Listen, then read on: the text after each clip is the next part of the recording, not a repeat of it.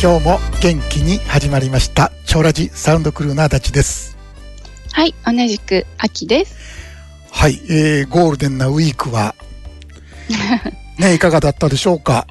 はーい。ね、自己調やってる方の中には、いやー、休みなんか取れなかったよとか、あ、そうですね。忙しか忙っしいた。だね。ねあとはもう家族でコロナにかかって、あーね本当に大変ですね。もう連ですよね休どころじゃなかったわと。そうですね。ね、ですから一概に連休だから良かったなんて言えないわけでございましそうて、ですね。ね、いろいろな方いらっしゃると思います。はい。はい。えー、で、アキさん、あの、ついに、横尾忠則、はい。現代美術館へ行ってきたそう で、はい。ついに行ってまいりました。ね、話僕散々聞いてもらってたけど、そ実際行ってみるとどんな感じでしたか、いや、もうね、圧巻の一言でした。いわゆる圧がすごいよね。もうね、この、本当に絵からほとぼりえ出る、うん。ほとぼり走るっていうんですか、うんエネルギーがもうすごくて、これたね、だただもう圧倒されましたね。 そうだね、この絵を鑑賞してるって感じじゃないでしょうん、そうです、そうです。う。ね、うん。こうエネルギーを、こう、浴びてるっていう感じじゃないでそすうか。そうそう、もう本当、ものすごいエネルギーのシャワーをね、浴びてきました。そう、だからね、えー、アキさん行った時は首都どれぐらいをそん混雑してました。うん。いや、そんなにっていうかもう、あの、全然いなかったんですよ。まあ、幸いにもですね。えー何時頃行私とったしってては。だったはっいけ、もう朝一番に行ったんですけど、 はい。あ、10時、はい10時ぐらい開館前ですね。はい。なので、はい、もうなんか独り占めっていう感じで最初はね。あもあ、う平日そうかそなうじゃあ、ゴールデンウィークじゃなくでて、すね。あ、あ、そっかそっか、そうですね。はい。ゴールデンウィークの間の平日になりますね。あーなるほどはいるほどなのでうんもううあんのそれはよかった、それ最は高じゃもんう。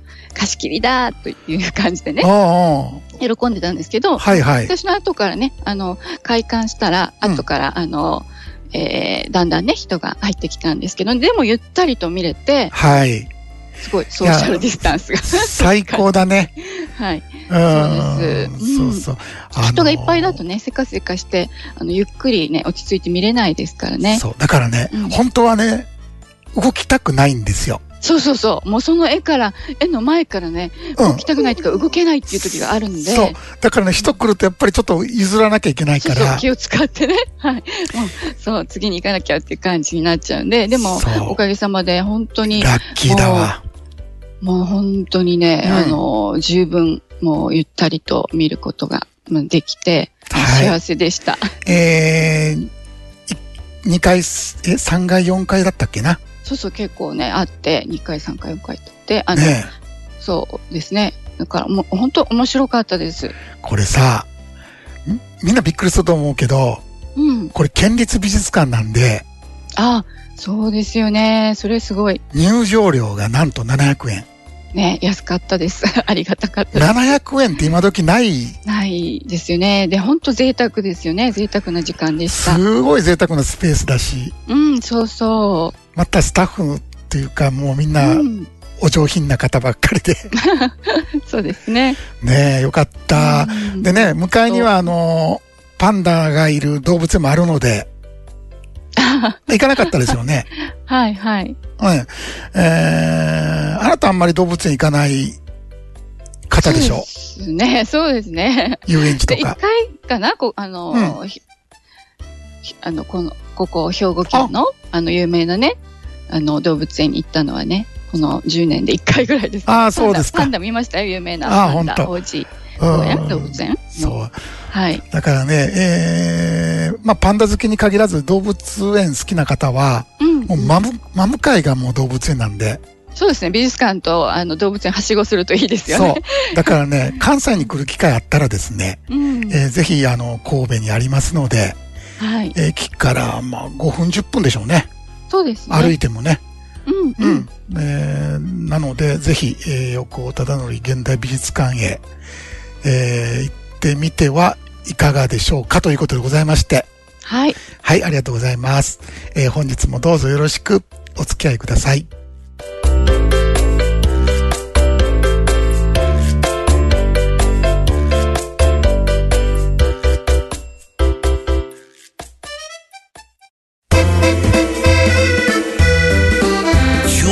everything. Joe Raji. Hicho Shikara. Hontono Hanachi.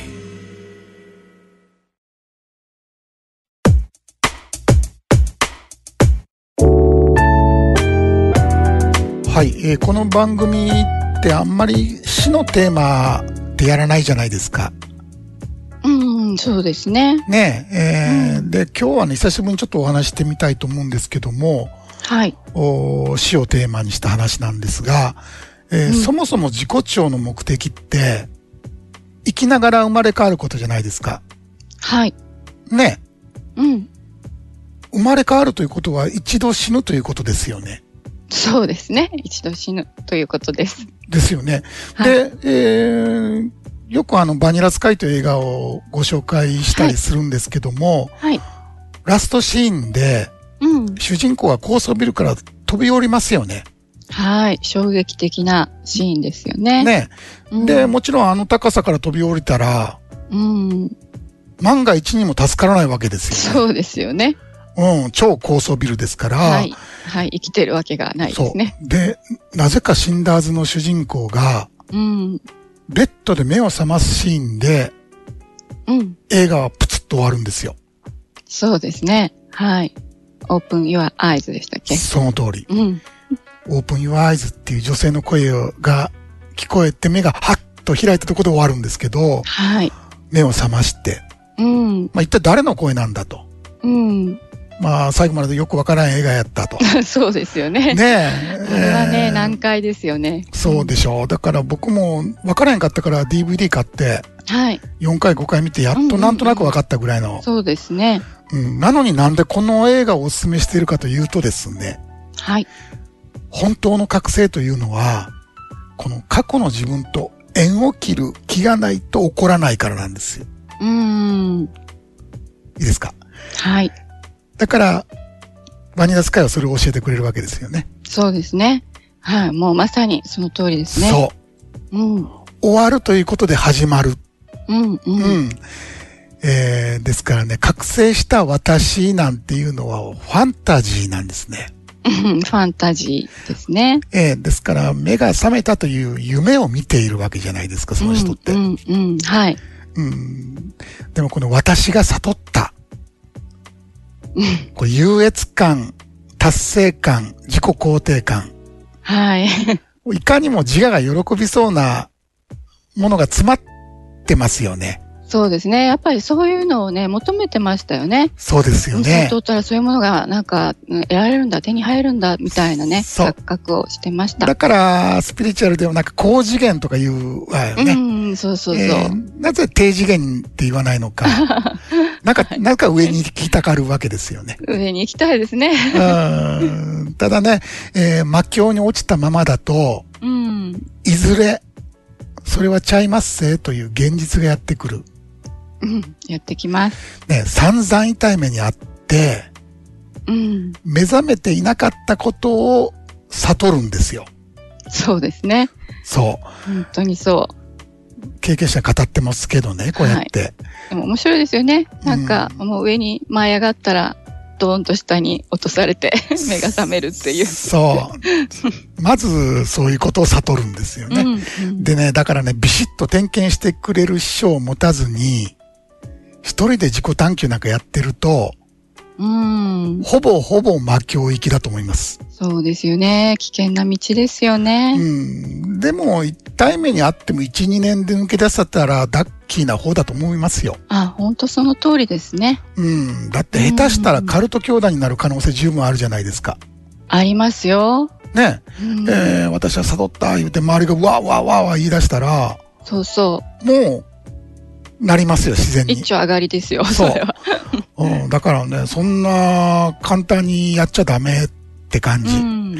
うんうんうん。でね、まあちょっと少し、まあ話取れてしまいましたけど、はい人生ってうん。人が生きるって書くじゃないですか。はい。だから、要は、生を体験しているわけですね、我々って。うんいや、うん。人そうですね。うんね。だから人生じゃないですか。はい。だから人死ではないですもんね。そう。だって、人死って、人間はどうやったって、死を体験することができない。はい。うん。まあ、こんな話すると、よく出てくるのが引き合いに、この臨死体験はどうなんだっていうね。ああ、はい。ありますうね。ん、方がいらっしゃいますが、臨死体験って、うん。あくまで生の中で起こったドラマですよね。そうですね。臨死体験は臨死体験ですとよいうね。死ではない。ドラマですよね。はい。体験ですもんね。うん。うん、じゃあ死とは一体何なのか。これね、よく今日ちょっと考えてみていただきたいんだけども、うんあの、自分が存在している時が生で、はい。その自分が亡くなってしまうことを、人間業界では死と呼んでるわけですよね。うんうんうん。ね。そうです。ではいす。から、死は生の終わりである。うん。これ、人間の作り話なんですよ。うん。生と死は別々にあるのではなくて、うん。常に一つである。はい。前回ほら、海と波の例え話をしましたよね。はい。ね、これが自分だと思い込んだ海あが、波が、はい。隣の波を見ている。うん。それが人間だっていう話だったじゃないですか。そうですね。これ小学生でもわかることなんだけども、うん。波イコールうん。海ですよね。はい。まさしく。そうですよ ね。はい。海から離れた波なんてないわけであってないですよね。だから、波が起こる前から海はあるんですよ。そうですよね。はい。これも、海がないと波もないですもんね。その通りですよね。うん、波という現象じゃないですか。はい。うん、だから、田中さんという波が起こってる時も、うん。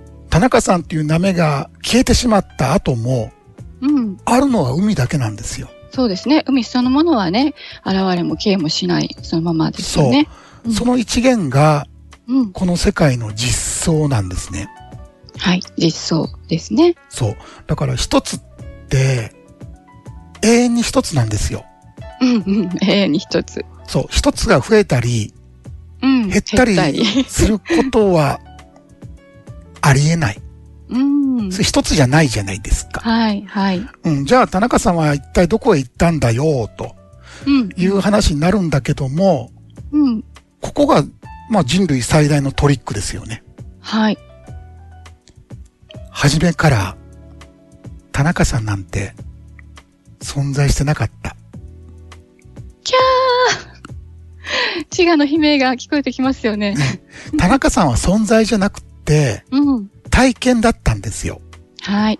うん、だから、海の中で波という現象が起こっている。うん。だから、まあ、海が波を体験していたというわけですよね。はい。うん。だからね、超ラジって、うん。 もう出し惜しみしてないじゃないですか。あすごいですよね。もう全そ部、うねた種明かしてますよね。はい、はい。うん。本当に出血大サービスですよね。そう。もう血まみれになってますよ、ね。でも、実際に自己超越が起こるまでは、腑に落ちない、そう、そこですよね。この話って。うんう。ん、ですから、知識や情報はいくらあっても、肝心の実感がないと、うん。どうにもならないんですね。そう、安倍さんがね、もう前ずっと言ってましたよね。うん絵に描いた餅は食べられないっていうね。そうそうそう。うん。うんでね、えーある方は質問、あ、いい質問だなと思う質問もらってね、この間。おう、なんでしょ自己調もドラマじゃないんですか って。う。うん、自己超越ゲームもドラマじゃないんですかって。うん、うん。でね、答えなかったんですよ、僕。あこれね、言ってわかるような話ではない。そうですね。うんでも、次回ぐらい、次回のテーマでもいいなと今思ってるんですけど、はい。うん、あの別にそれ、逃げることもなんもないんですよ。うん、うん。ううんん、ただもう、今日以上にわかりにくいので、言ったラジオでや取り上げる意味があるのかどうか。うん、でもまあ、次回、こんな話してみたいなと思っております。はい。うん、でもね、もうこんな話はもういくら、えー積み上げてもどうしようもない、たくさんだっていうね、うんえーうん死ぬまでにもう生まれ変わってみたいんだっていう皆さんはですね、えーぜひね、このゲームにチャレンジしてみていただきたいなと思います。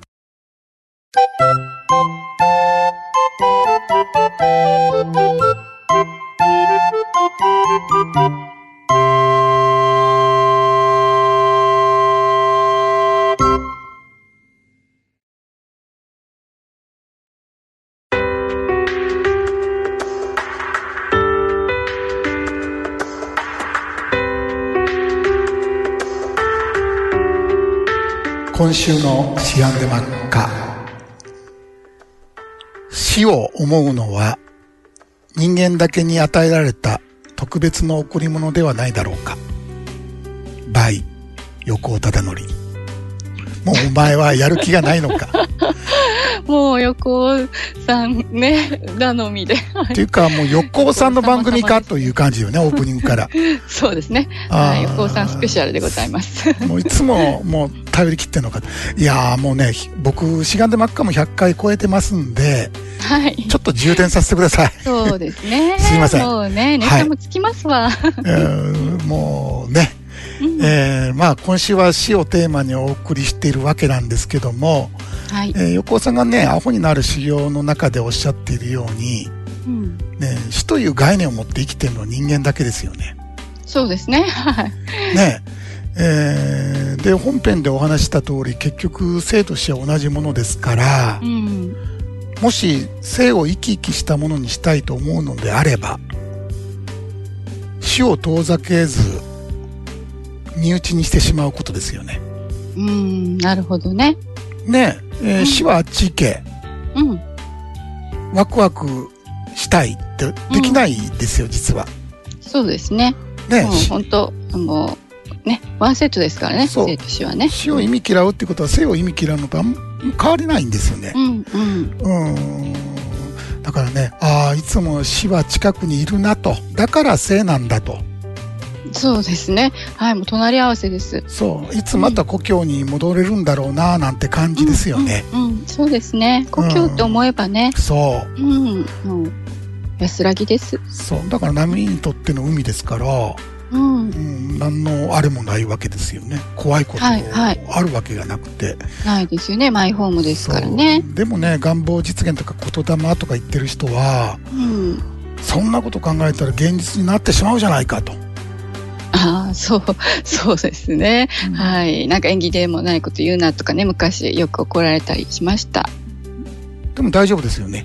はい。 大丈夫ですよ。ね、あ の人生は不平等ですけどもうん。え死は漏れなく現実化する、はい。平等にやってきます。はいえー、ですからもう関係ない です、関係ない。はい、ですからね死を思うというのはまあ言うたら真剣に向き合うということですよね、うん、そうです、そうです。その通りです。うん、考えろって言ってるわけじゃないですよね、うん、うん。うんうん、そうすればこの私のドラマに生きるんではなくてこの一瞬の体験として人生を捉えるようになってくるんですねそうですね。そあの、そうなるとね、割と楽しめますよね。そう、 えー自然と生き生きしてくる、うん、まあ、ドラマの中でそのドラマをよくしようと思って生きるとしんどいんですよ、うん、しんどいです。うん、じゃなくてもうその瞬間の体験だと、そうそうそうん、だから生は死の中にあるんだということが分かってくるともうね凶悪観念で行動するなんてう。うん、心底もったいないそうですね。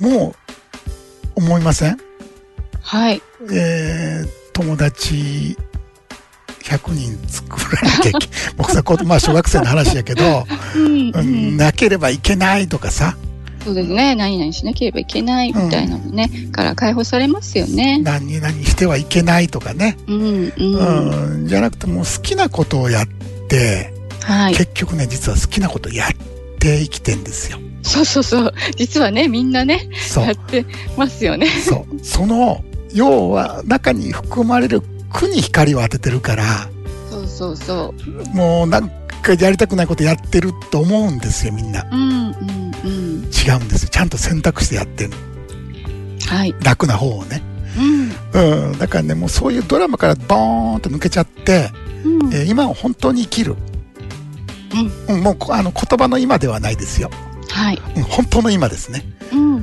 はいそうすると本当に楽になっていくのはもう間違いないと思いますはい本日はこの辺で、えーでね、えー今回ちょっと今週の自己調をお休みさせていただきまはしい、てそうですね。はい、えー申し訳ございません。それではまた来週土曜日にお会いいたしましょう。お相手は長ラジの足立と、秋でした。それではどうぞ。良い休日を。